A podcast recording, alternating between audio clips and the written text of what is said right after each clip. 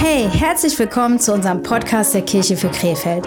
Danke, dass du eingeschaltet hast und unsere Predigt anhören möchtest. Wir hoffen, dass sie dich ermutigt, inspiriert und weiterbringt in deiner persönlichen Beziehung zu Jesus. Viel Spaß beim Hören. Wir machen weiter in unserer Predigtreihe. Predigtreihen sind so gut, weil wir uns über längerem Zeitraum mit einem Thema beschäftigen dürfen und es uns so richtig, so, so richtig bewusst machen können und immer wieder auch äh, über dieses Thema nachdenken, dass es sich so richtig einbrennt. Und die viel größere Herausforderung, als äh, dass sich etwas einbrennt und dass wir uns Sachen merken, ist ja sowieso, das zu leben und umzusetzen. Ja. Äh, wir haben ja in unserer Zeit, äh, glaube ich, weniger ein Wissensproblem, sondern vielmehr ein Umsetzungsproblem. Oder ich weiß nicht, ob es nur in unserer Zeit so ist, war wahrscheinlich immer schon so das Problem der Menschheit, ja. Aber gerade was Wissen und Informationen angeht, äh, glaube ich, in unserer Zeit äh, haben wir so viel Wissen und Informationen wie, äh, wie keine Generation vor uns aber es zu leben. Das ist die Herausforderung. Und Jesus ruft uns, Jesus ruft dich nicht nur dazu auf, an ihn zu glauben, sondern er ruft dich auf, ihm zu folgen. Genau darum geht es. Jesus nachfolgen. Jemanden zu folgen bedeutet, jemanden nachzueifern sich jemanden zum Vorbild zu nehmen, sich an jemanden zu orientieren. Und Jesus ruft uns auf, und er sagt, hey, folgt mir nach. Weil er möchte dich herausholen aus der Überforderung. Ja, aus der Überforderung, die wir oft haben durch, durch äh, religiöse Anforderungen, durch gesellschaftliche Anforderungen und Ansprüche, durch persönliche überzogene Ansprüche, die wir an uns und unser Leben stellen. Jesus sagt, hey, kommt raus, ich möchte euch frei machen von diesen Sachen. Schaut auf mich, orientiert euch an mir, folgt mir nach. Und Gott möchte dir eine göttliche Vision für dein Leben schenken. Er möchte dir eine göttliche Vision schenken für dein Leben. Er möchte dir zeigen, hey, ich habe etwas vor mit dir und mit deinem Leben. Es ist kein Zufall, dass du auf diesem Planeten, auf dieser Erde bist. Heute wird es darum dann gehen, konkret um die Frage, was kostet es mich eigentlich, Jesus zu folgen? Was kostet es mich, Jesus zu folgen? Und der Bibelvers oder die Bibelstelle, um die es heute geht, finden wir im Lukas-Evangelium. Lukas 9, ich lese die Verse 57 bis 60. Es geschah aber, als sie ihre Reise fortsetzten, da sprach einer auf dem Weg zu ihm, also zu Jesus, Herr, ich will dir nachfolgen, wohin du auch gehst. Und Jesus sprach zu ihm, die Füchse haben Gruben und die Vögel des Himmels haben Nester. Aber der Sohn des Menschen, eine Bezeichnung, wie Jesus auch genannt wurde, hat nichts, wo er sein Haupt hinlegen kann. Er sagte aber zu einem anderen, folge mir nach. Und dieser sprach, Herr, erlaube mir, zuvor hinzugehen, um meinen Vater zu begraben. Jesus aber sprach zu ihm, lass die Toten ihre Toten begraben, du aber geh hin und verkünde das Reich Gottes. Was für eine klare Ansage hier von Jesus, oder? Wir müssen uns Folgendes bewusst machen. Zu dem Zeitpunkt, wo Jesus sich dort befindet, stand er vor seiner Reise nach Jerusalem. Und er wusste, was ihm bevorsteht. Nämlich, dass er verurteilt wird, dass er gefangen genommen wird, dass er gefoltert wird und dass er gekreuzigt wird. Dieser Weg war also kein einfacher Weg, das war kein Spaziergang. Jesus wusste, das, was jetzt kommt, was jetzt auf mich zukommen wird und auf alle, die mit mir unterwegs sind, auf die, auf allen, die, die mir folgen, das wird eine riesen Herausforderung. Sowas haben sie noch nie erlebt. Sowas hatte er selbst noch nicht erlebt. Und auch wenn er sagt an anderer Stelle, hey, folgt mir nach, mein Joch ist sanftmütig, heißt es nicht, dass das Leben mit Jesus ohne Widerstände, ohne Herausforderungen und einfach sein wird. Jesus wusste, was ihm bevorsteht. Und was er nicht wollte, sind Mitläufer und fromme Leute. Sondern Jesus brauchte, Jesus wollte Menschen, die bereit sind, ihm zu folgen.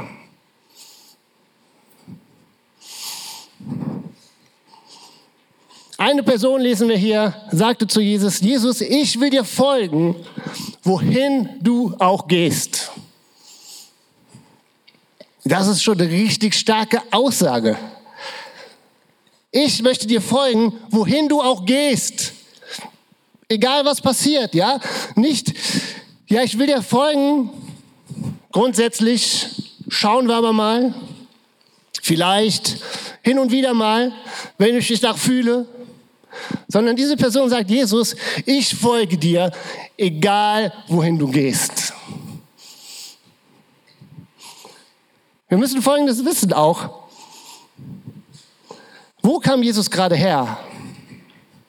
Jesus hatte kurz zuvor es geschafft, mit fünf Broten und zwei Fischen mindestens 5000 Menschen satt zu machen. Und viele andere Wunder. Er hat Menschen geheilt und ja, einige oder viele Wunder von denen, die Jesus getan hat, die kennt ihr und habt schon mal von gehört. Und auch dieser Mann. Dieser Mann wusste, wo Jesus herkam. Er wusste, hey, da wo Jesus ist, da geht was. Da ist Leben, das ist lebendig, das macht Spaß, da ist Aufbruch, Erweckung. Da will ich dabei sein. Und es ist ja auch überhaupt nicht verwerflich, es ist ja völlig normal, oder? Ich finde es auch, ich finde es völlig in Ordnung, wenn, wenn du das Gefühl hast, hey, ich möchte, oder wenn du, wenn du dir wünschst, an einem Ort zu sein, wo geistliches Leben ist, wo etwas Lebendiges ist, wo etwas entsteht, wo du merkst, hey, da, da ist Gott drin, da ist die Salbung Gottes und dort passiert etwas, was gut ist. Natürlich möchte ich dabei sein. Und so sagt diese Person, hey Jesus, ich weiß, da wo du bist, da geht was ab, da ist richtig was los, da ist Leben. Ich will auf jeden Fall dabei sein, egal wohin du gehen wirst. Und Jesus sagt zu dieser Person, mit anderen Worten, mir nachzufolgen wird nicht so bequem, wie du gerade denkst. Es kann sein, dass du auf den einen oder anderen Luxus verzichten musst, auf Bequemlichkeiten verzichten musst. Und wisst ihr, wir können die Verse ja relativ entspannt lesen, oder? Weil wenn wir ehrlich sind, was kostet uns es uns groß, Jesus zu folgen? Im Vergleich zu den ersten Jüngern und Nachfolgern, die wir damals, äh, von denen wir in der Bibel lesen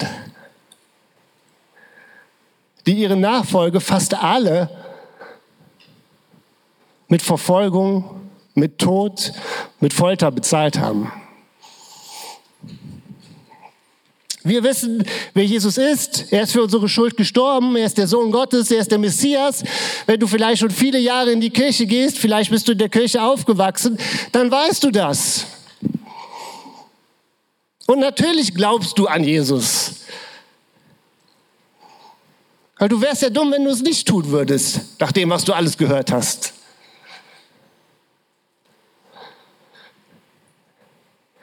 Aber was es bedeutet, Jesus zu folgen, wollen wir oft nicht wissen, oder? Und wenn es dann doch auf einmal unangenehm wird und unbequem, dann sind wir oft erstaunt und denken uns, hey, was soll das denn jetzt? Jesus nachzufolgen kann auch unangenehm sein. Weißt du, Jesus nachzufolgen kann bedeuten, dass Menschen zum Beispiel schlecht über dich reden. Damals in meiner ersten Zeit in meiner Firma, bevor ich mich dann entschieden habe, Vollzeitpastor zu werden, war es so, dass die Menschen in der Regel hinter meinem Rücken über mich geredet haben, zu mir gesagt haben, das ist der Sektenführer und, und, und. Wisst ihr, ich habe das gar nicht so persönlich genommen, weil ich wusste, die Leute haben sich gar nicht mit dem Thema auseinandergesetzt. Sie wollen sich auch gar nicht mit dem Thema auseinandersetzen, die wollen einfach nur schlecht reden. Was für mich schon ein bisschen schwierig war, ich erinnere mich, ich war einmal auf einem Geburtstag gewesen in der Nachbarschaft und so wie es ist, unterhält man sich und kommt dann ins Gespräch, so, was machst du so, ne? Und dann habe ich gesagt, dass ich Pastor bin. Und dann sagte eine Person, die mit mir am Tisch stand, nur so ganz trocken, uh, da muss ich auch meine Kinder in Sicherheit bringen. Das fand ich jetzt nicht so lustig. Das Coole war, ich musste eigentlich gar nicht sagen, weil alle, die um mich herum standen, haben diese Person sowas von angezählt. Äh, ich glaube, das hat er nicht nochmal gesagt, ja? Jesus zu bedeuten kann sein, dass, dass Leute über dich, äh, Jesus zu folgen kann bedeuten, dass Leute schlecht über dich reden, dass sie dir etwas nachsagen. Jesus zu folgen kann aber auch Arbeit bedeuten.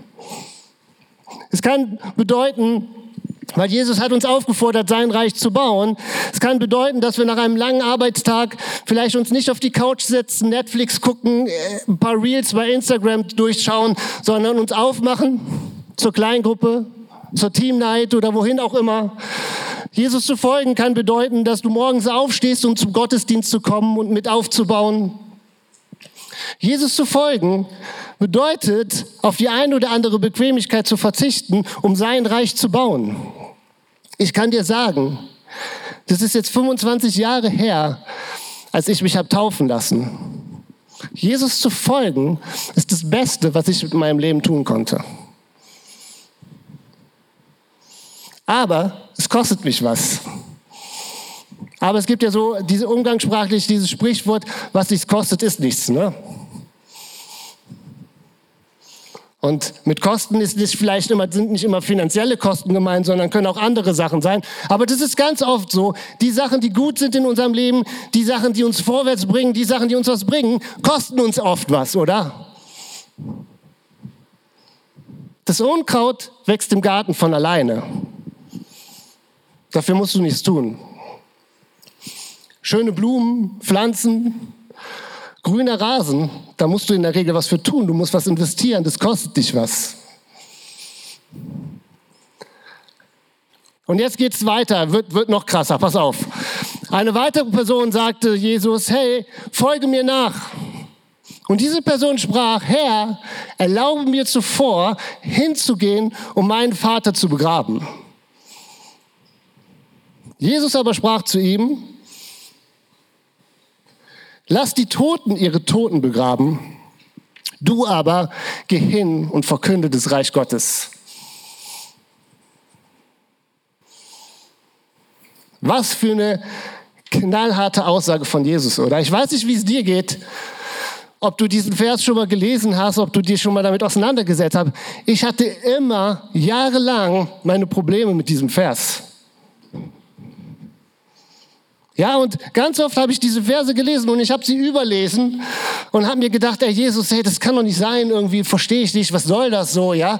Ja, da ist, ein, da ist eine Person, der Vater ist gestorben und er möchte, diesen, er möchte seinen Vater begraben. Come on, was ist das Problem? Ja, die Bibel sagt uns doch sogar, er hat Vater und Mutter. Und man spricht ja auch umgangssprachlich davon, wenn man zu der Beerdigung eines Menschen geht oder wenn man einen Mensch beerdigt, ihm die letzte Ehre zu erweisen. Jetzt stellt euch mal vor, jemand kommt in unsere Kirche, du kommst hier hin, ja, kommst in unseren Gottesdienst, kommst auf mich zu und sagst, hey, ich finde es gut hier, ich möchte mich gerne einbringen, ich möchte gerne äh, Teil dieser Kirche sein. Aber mein Vater liegt gerade im Sterben, ist gerade gestorben. So, gib mir noch ein paar Wochen, gib mir noch ein paar Monate Zeit, das alles zu verarbeiten, alles zu regeln. Das, was geregelt werden muss, ist ja oft nicht nur die Beerdigung, sondern andere Sachen. Und ich würde zu dir dann sagen, hey, come on, lass die Toten ihre Toten begraben. Du steigst jetzt sofort ein, bring dich sofort ein und lass die Sache mit deinem Vater. Dann würdet ihr mich alle angucken und sagen, hey Thorsten, was stimmt mit dir nicht, oder? Was stimmt mit dir nicht? Wie kann man so hartherzig sein? Wie kann man so unsensibel sein? Jesus sagt hier, hey, lass die Toten ihre Toten begraben. Was meint er überhaupt damit? Ja? Jesus sagt hier mit anderen Worten, hey, lass die Menschen, die Gott nicht kennen, weil er ist das Leben. Lass die Menschen, die Gott nicht kennen, die nur ihr Leben leben für diese Zeit, für die 70, 80 Jahre auf dieser Erde, ja, die, die äh, nur damit beschäftigt sind, ein schönes Leben auf dieser Erde und ein schönes Haus und dies und das, ja, die aber nichts vom wirklichen Leben, vom, vom Leben in Ewigkeit wissen. Lass diese Menschen sich um ihre Toten kümmern. Du aber baue das Reich Gottes. Und vor, ich glaube, vor fünf, sechs Jahren war es so, ich hab, kam wieder an diesem Vers an und ich wollte eigentlich das tun, was ich immer tue oder was ich immer getan habe bei diesem Vers, nicht immer tue, wenn ich Bibel lese, ja. Ich wollte einfach weitergehen. Und ich finde, das ist auch okay, ja, auch als Pastor. Ich verstehe nicht alles, was in der Bibel steht. Ich habe viele Fragen noch offen, auch vor Gott und die ich nicht verstehe und nicht einordnen kann. Genauso diese Aussage. Aber irgendwas in diesem Moment hielt mich so zurück und ich glaube heute im Nachhinein, ja, dass es, dass es der Geist Gottes war. Ja, dass es der Geist Gottes war, der mich zurückhielt und, und irgendwie mir gesagt hat, hey, setz dich noch mal was intensiver mit diesem Vers auseinander oder mit diesen Versen. Und so wie man es dann macht, so ich habe da noch mal Bibelkommentare gelesen und geguckt und gegoogelt, was findet man so im Netz und so. Und in dem Moment, wo ich mich damit auseinandergesetzt habe, bin ich auf eine Frage gestoßen, die meine Perspektive aus dieser Aussage von Jesus vollkommen veränderte. Kennt ihr das so? Manchmal hat man eine Meinung über eine Sache, über eine Gruppe, über einen Menschen. Und auf einmal erfährt man etwas, hört etwas, die einen die Perspektive auf diese Person oder auf die Situation vollkommen verändert. Ja, vielleicht hast du dir immer gedacht, hey, wieso ist der Typ so ätzend? Was stimmt mit dem nicht? Wieso reagiert der immer so? Und auf einmal erfährst du etwas von einem Menschen und es macht vielleicht sein Verhalten nicht besser, aber du verstehst, du fängst auf einmal zu verstehen, was das Problem ist. Und wieso dieser Mensch so ist, wie er ist. So manchmal sind es so Aha-Situationen, die auf einmal, die einen komplett anderen Blickwinkel, eine komplett andere Sicht auf eine Situation geben. Und genauso war es bei mir in diesem Vers. Ja, ich habe immer gesagt, hey, ich habe immer gedacht, das kann nicht sein, Jesus. Ja, da ist ein, ein Mensch, der will dir ja folgen. Sein Vater ist aber gestorben. Er möchte seinem Vater die letzte Ehre erweisen. Er möchte ihn beerdigen. Was ist dein Problem, Jesus? Wollt ihr wissen, welch, auf welche Frage ich gestoßen bin? Dann müsst ihr in zwei Wochen wiederkommen zum nächsten Gottesdienst. Nein, ich werde es euch verraten. Folgende Frage, auf folgende Frage bin ich gestoßen. Und zwar, wie kommst du darauf, dass der Vater dieses Mannes tot war?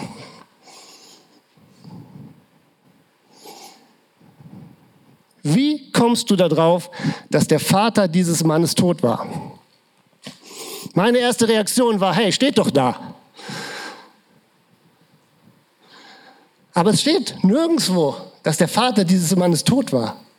Das Einzige, was dort stand, war, dass dieser Mann warten wollte, bis er seinen Vater begraben kann.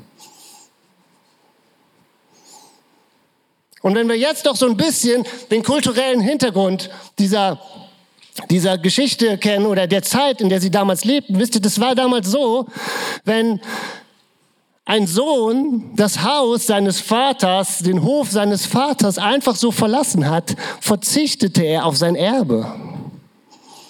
Ja, ihr habt vielleicht schon mal von der Geschichte gehört vom verlorenen Sohn. Ja, einer der zwei Söhne von, einem, von dem Vater wollten gehen und dieser verlorene oder dieser Sohn ist zu dem Vater gegangen, hat gesagt, hey, ich will gehen, aber äh, zahle mir vorher noch mein Erbe aus.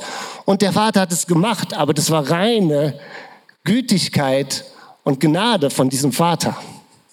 Weil Jesus möchte durch diese Geschichte auch Gott darstellen.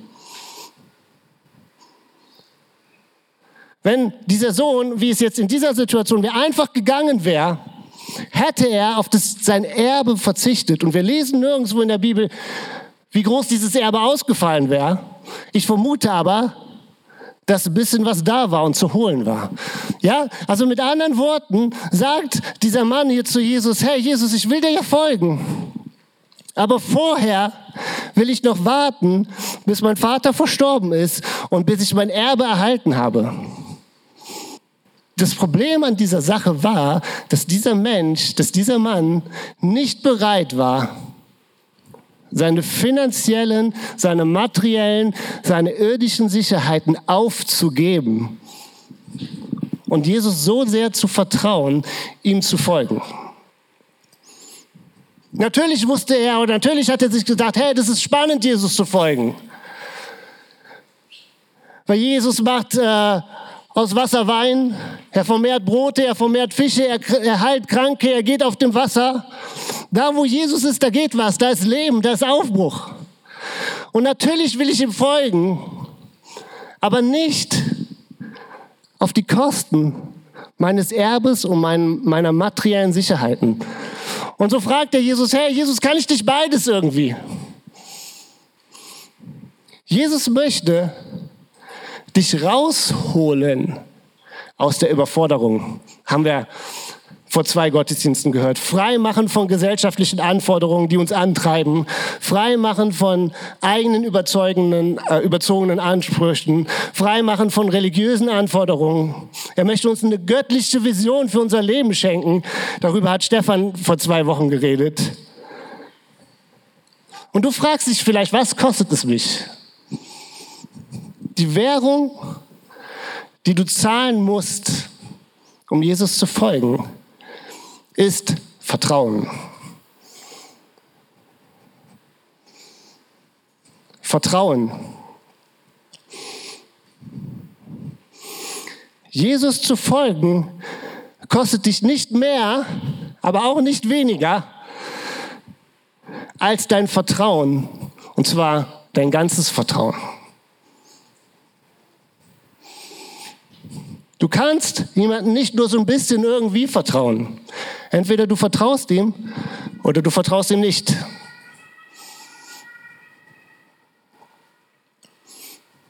Du kannst nicht erwarten, dass Jesus dich rausholt aus diesen Überforderungen, dass Jesus dich frei macht von diesen ganzen Anforderungen und Ansprüchen, dass Jesus dir eine göttliche Vision für dein Leben schenkt, wenn du nicht bereit bist, ihm zu vertrauen. Das wird nicht funktionieren. Die Währung, die deine Nachfolge kostet, heißt Vertrauen.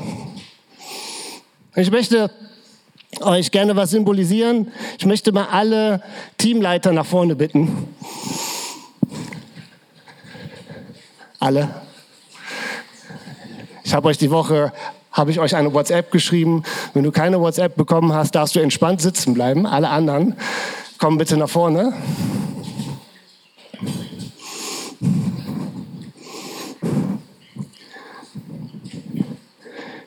Vielleicht habt ihr das schon mal gesehen. Ich habe es schon ganz oft gesehen, aber noch nie gemacht. Ich möchte jetzt euch Folgendes äh, zeigen, demonstrieren, was Vertrauen heißt. Ja, das sind die Teamleiter unserer Kirche oder die meisten zumindest. Und ähm, für mich als Pastor ist es total wichtig, ihnen zu vertrauen. Ja, das tue ich in der Regel, indem ich ihnen einen Arbeitsbereich übergebe, wo sie gestalten dürfen, wo sie die Verantwortung tragen. Und äh, ich vertraue ihnen, dass sie, das, dass sie gut mit den Menschen in diesem Bereich umgehen, dass sie sich kümmern, dass sie machen, dass sie tun, dass sie ihn weiterentwickeln. Aber wir werden jetzt mal Folgendes machen. Ihr habt es vielleicht schon mal gesehen. Ich werde mich jetzt hier gleich waghaltig, voller Mut, ja, und Selbstlosigkeit, werde ich Folgendes machen. Ich werde mich diesen Abgrund hier herunterstürzen, ja, und ihr werdet mich auffangen, okay? Der Thomas hat sich gerade schon verantwortlich gefühlt, das alles zu koordinieren, weil er wollte auf keinen Fall, dass ich auf dem Boden äh, lande, ja? Besprecht euch bitte kurz in eigenem Interesse. Sehr gut, sehr gut. Aber irgendwie sieht das für mich noch gar nicht so hoch aus, oder? Nee, ich brauche noch einen Stuhl. Bringt mir einen Stuhl bitte her. Das wäre das. Also wenn dann auch richtig.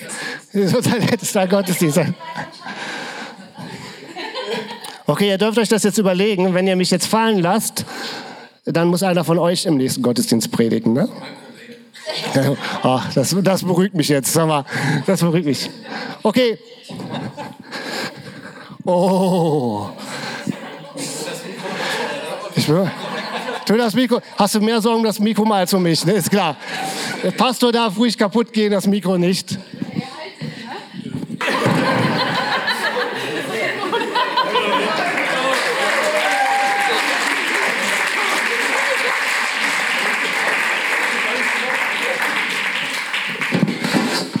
Ja, vielen Dank. Das freut mich, dass meine Frau am lautesten geschrien hat.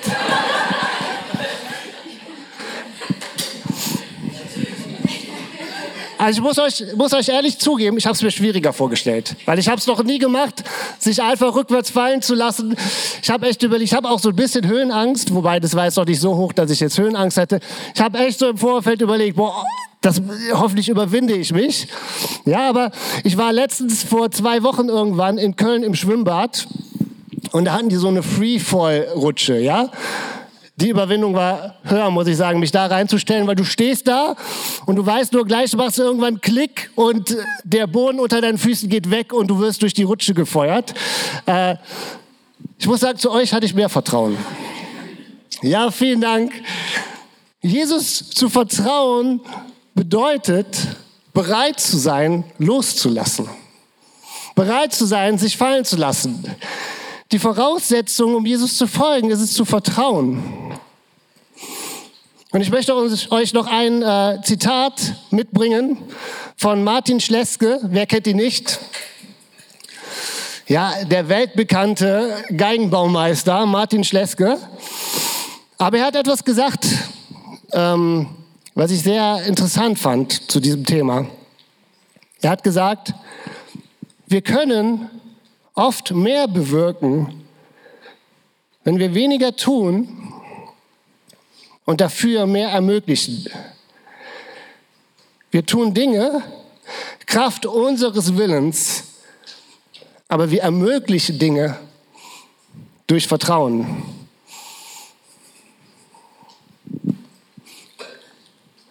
Und dieses Vertrauen geht ja in verschiedene Richtungen. Natürlich umso mehr ich als Pastor meinem Team, meinen Mitarbeitern, meinen Teamleitern vertraue, umso mehr ermögliche ich, dass sie Dinge tun, dass sie gestalten und dass, dass, äh, dass etwas geschieht. Aber Vertrauen muss ja auch umgekehrt da sein. Ja, das Team muss mir vertrauen als Pastor. Ja, weil in unseren Familien ist es oft so, ja, wir müssen unseren Kindern vertrauen und loslassen damit sie in der Lage sind, auch äh, ihr eigenes Leben zu leben, zu wachsen, sich zu entwickeln. Aber die Kinder müssen natürlich auch uns als Eltern vertrauen. Und wenn Jesus davon redet oder wenn wir davon redet, dass unsere Währung, um Jesus zu folgen, Vertrauen ist, dann bedeutet das, dass wir bereit sein müssen, loszulassen nicht alles selbst in unserem Leben in der Hand halten, bestimmen wollen, sondern dass wir, dass wir das, was Jesus sagt, über unsere eigenen Gedanken und unsere eigenen Willen stellen, weil wir ihm vertrauen. Jesus zu folgen bedeutet loszulassen, dich fallen zu lassen, nicht immer selbstbestimmt zu wollen, unseren Willen seinem Willen unterzuordnen, weil du ihm vertraust, weil du weißt, er weiß, was gut ist für dich und für dein Leben. Und noch eine weitere Sache zum Schluss. Diese Person sagt dir, hey Jesus, lass mich erst das machen, dann.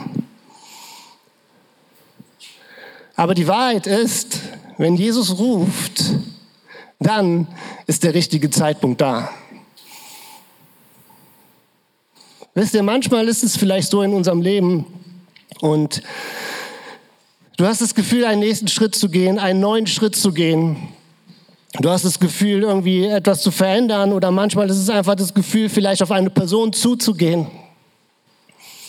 Sie zu fragen, wie es ihr geht, sie zu ermutigen, eine Person, mit der du im Streit liegst, vielleicht auf sie zuzugehen und Vergebung auszusprechen.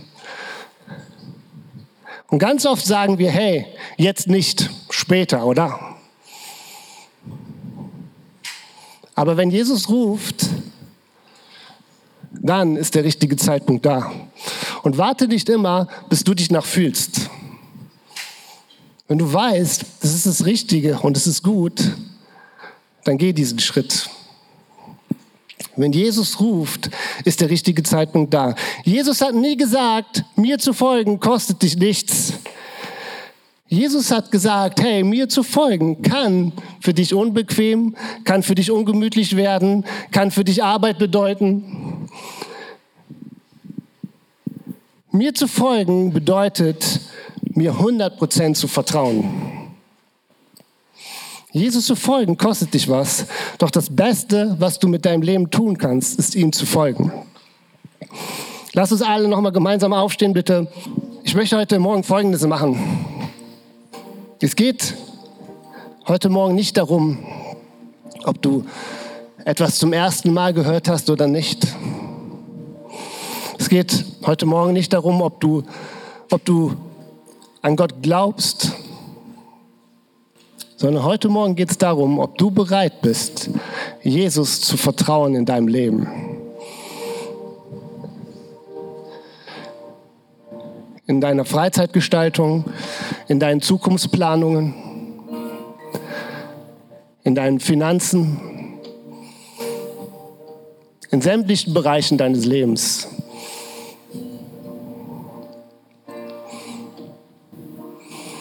Weil Jesus kann uns nur frei machen, wenn wir ihm vertrauen. Jesus kann uns nur eine göttliche Vision für unser Leben schenken, wenn wir ihm vertrauen.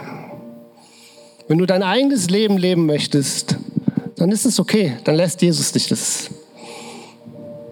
Aber Jesus zu folgen bedeutet, ihm zu vertrauen. Und Jesus ruft dich nicht einfach nur dazu auf, an ihm zu glauben, sondern er ruft dich auf, ihm zu folgen.